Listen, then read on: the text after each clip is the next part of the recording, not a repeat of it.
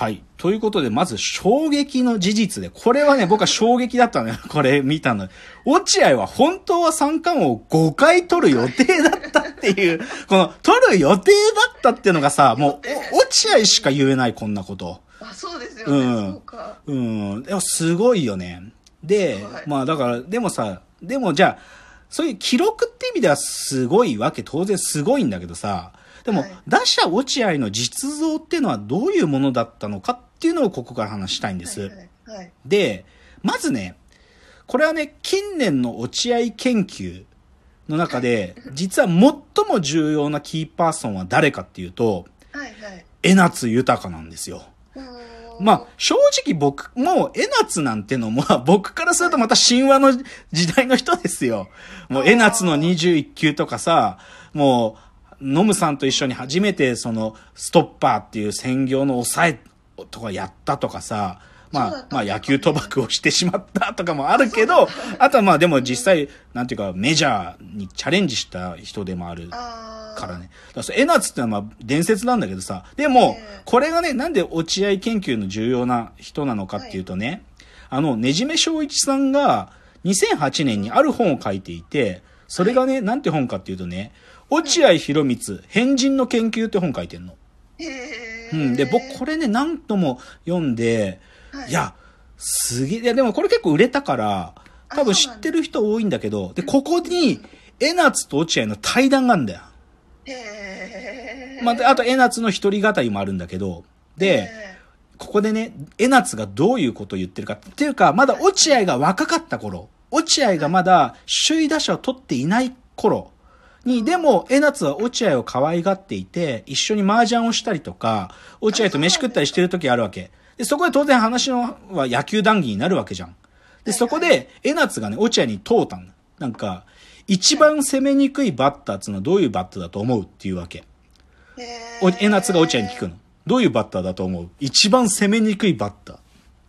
えー、なんて答えるんだろう。うん、これはね、ある球種をひたすら待つやつってのが一番攻めにくいバッターのタイプなんだって、江夏が言うわけ。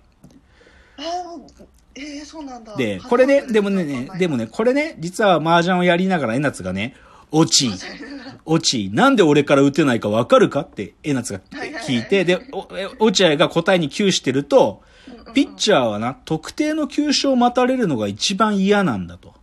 お前みたいにコロコロ狙い球を変えていたら一生俺から打てないぞって言ったんだって。で、それを聞いて、落合は、あ、そうかと思った。もう、なんか、毎一球ごとにね、狙い球変えるっていうのは、まあ別にそういう配球を読むバッターがやる一つの方法だけど、でも、落合はここでね、特定のピッチャーから特定の球種を狙いに行くっていうことをやるんだって落合決めるんだよ。で、だからね、これね、落合が変貌した日って書いてあるんだけど、あ、そう。そう実際変えるんですね、それで。すごい。その1982年です。まあだから首位打者取った年だね。で、そうなんですねそのね、まあ、江夏が落合を三振に取った場面があるんだけど、そこでね、落合がずっとね、江夏のカーブを狙い続けてたんだってことを見て、あ、これは落合はいよいよ本物になったぞっていうことを江夏が思ったっていうんだって。なんか、まあ、なんていうか、とにかく、そのね、もう落合が、ね、狙ってる球を一つなんだってこと、江夏が投げててわかるんだよ。三球三振で、しもう全部落合見逃すんだけど、あ、もう落合がもうこの球狙ってるから振らなかったなって、見て分かったんだと。っていうことなの。わかるんですね。そう。だからね、ここでさっきの、あのー NHK、あ、BS1 スペシャルでも言ってたんだけど、つまりね、落合っつうのはね、この江夏のこの一つのこと、まあこの話は出てこないんだけど、僕の解釈ね、話を全部、落合研究の資料をまとめると、落合はここからね、エースの決め球を打つバッターになっていくわけ。へーで、これがすごいんだよそ。れ、これ。そう。だから、江夏も決め球を狙う。で、当時のパリーグ、まあお、あの、ロッテの時代のパリーグってさ、まあ、各チームにすげえピッチャーが、伝説級のピッチャーがいてさ、例えば阪急の、そのサブマリン山田久志。で山田久志だったら、まあ、当時、最初はね、山田久志超苦手だったんで、落合は。あ、そうなんだ。そう。だけどね、もう落合すげえから、山田久志にどうやったら山田さんの球打てるようになりますかって本人に聞きに行くんだよ。で、センター返ししろとかね、山田久志がほ言うらしいんだよね。さもうなんか、天井人すぎて、その会話のシーンよくわかんないけど、でも、山田久志の決め球って、シンカーなの。シンカー。で、落合は山田久志のシンカー徹底的に打つの。他にもね、じゃあ近鉄だったらね、その当時は鈴木啓治ってもう300勝投手だよ。鈴木啓治はもうまっすぐ、まあ、めちゃくちゃ速いまっすぐだから、もう鈴木啓治のストレートしか打たないんだよ。そう決め球を、うん、取りに行くんだ。そう。だ他にも、だから西武だったら東尾ね、東尾うん。東尾はシュートだよ、シュート。そう。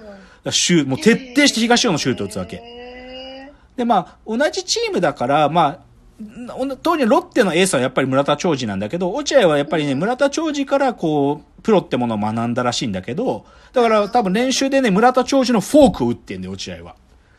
で、じゃあなんでエースの決め球を打つのかってことなんだけどはい、これがさ、ちょっとじ凡人では考えられない発想なんだけど、うんエースだよ。エースだからこそ、こっからすごいんだけど、2ストライクを取ったら、はい。その次のボールは絶対に三振を取るためのウイニングショットを投げるに決まってるんだって落合言うわけ。わかる？これ。え、で、これエースじゃなきゃダメなんだよ。エースだからこそ、そこで三振を取りに行くようなピッチャーだからこそエースになれる存在なんだと。だから、ツーストライクを取ったら絶対に次のボールは得意玉、決め玉なんだって落合言うわけ。で、これすごい発想で、普通ね、これね、理屈っていうか常識ではね、プロ野球だよ。プロ野球の世界でも、ツーストライクを取った後の、プロ全選手の、じゃあ、ツーストライクを取られた後で、じゃあ、打てるかどうかの打率っていうのはね、これね、2019年のデータでも、はい。全選手だよ。1割8分しか打ってないんだよ。1割。1割8分。ツーストライク取られたら実はほとんどノーチャンスなんだよ。で、去年のね、一番ツーストライク取られた後で打率がいいのが日本ハムの近藤健介って選手なんだけど、近藤健健介でもツーストライクの後の打率は2割8分7厘なの。うん、3割いかない。うんじゃあね、落合はね、どれぐらい打ってたかっていうとね、ツーストライクの後の打率だよ。これね、2回目の三冠を取った年の落合のその時の打率ね、ツーストライク取られた後だよ。3割7分4厘打ってんだよ。だから、ツーストライク取られた後の方が、その年の打率より高いんだよ。つまりこれはでも落合が言ってることをもう完全にもの、あの、後ろからもうなんかその仮説を証明していて、要は、落合はやっぱりツーストライク取られたら絶対ピッチャーはウイニングショットで決め球投げてくるんだと。でそれはもう狙ってたら打てるんだっつってんだよ。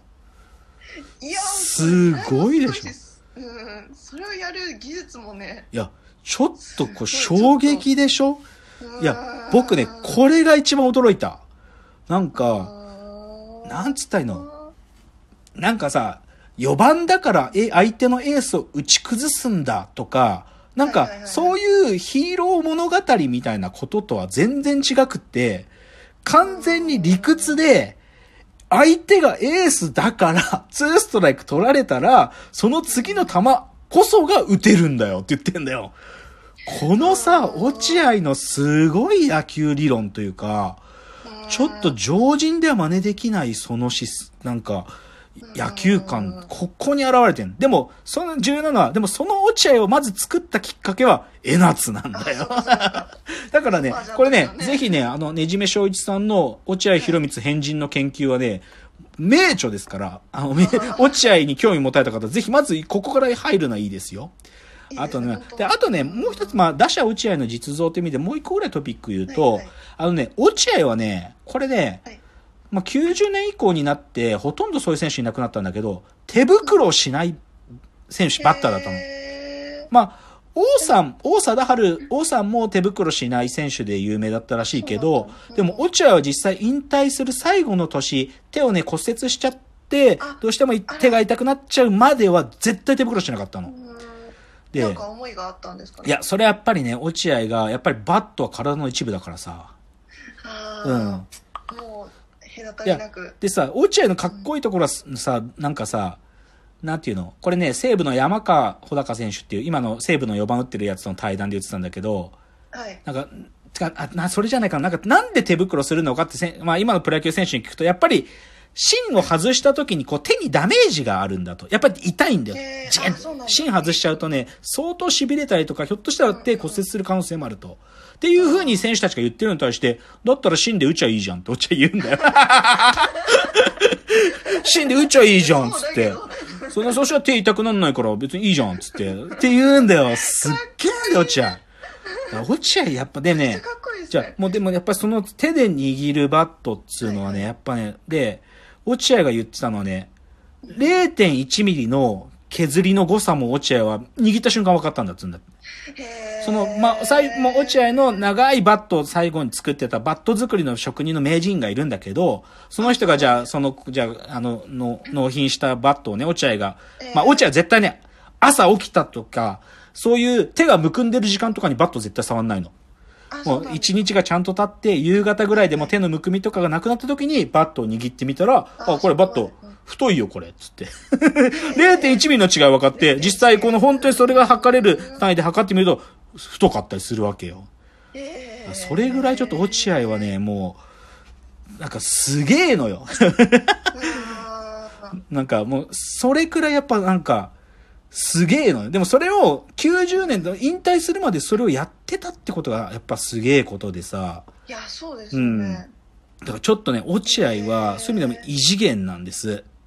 なんかその経歴のあのい普通の人と違うところからしてもなんかそういう科学ってどうやって育まれるんでしょうねいや、それね、ちょっと最後今日解き明かしますよ、そこまで。あそうなんですはいはいちょっと楽しみですよ じゃあですね、ちょっと次はですね、落合の練習について触れたいです。あはいはいはい、うんはいちょっといかに天才打者落合ができていったのかっていうその練習について触れますね。じゃあ次のチャプターです。